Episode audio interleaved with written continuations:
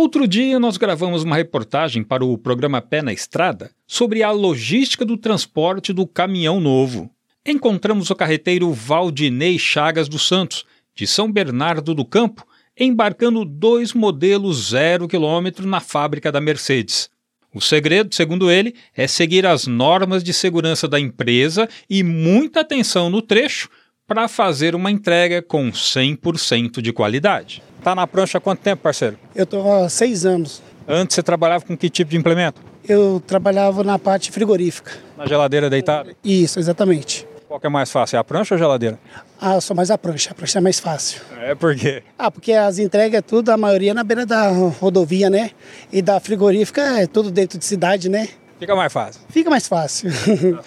Quais são os cuidados que você toma para o veículo chegar na concessionária, assim, sem nenhum risquinho?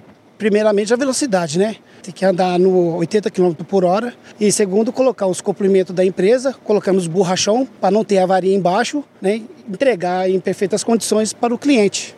Qual o principal desafio seu nesse transporte? São as árvores baixas? Como que é? Os galhos, né? Que a maioria não são podadas, né? E as pontes, né? A maioria das pontes varia, 4,80, 4,90, 5,10, vai dependendo da altura do caminhão e aí a rota que a empresa dá pra gente também, né? E aí tem que seguir a rota? Tem que seguir a rota que a empresa manda. Seis anos na prancha, já aconteceu de riscar algum caminhão? Não, na, pelo menos o que eu fiz, não. Pelo menos essa parte não teve. O que a gente viu nesta operação logística da saída do caminhão zero da fábrica para a concessionária é um grande número de verificações. Afinal, o caminhão precisa chegar ao cliente final intacto.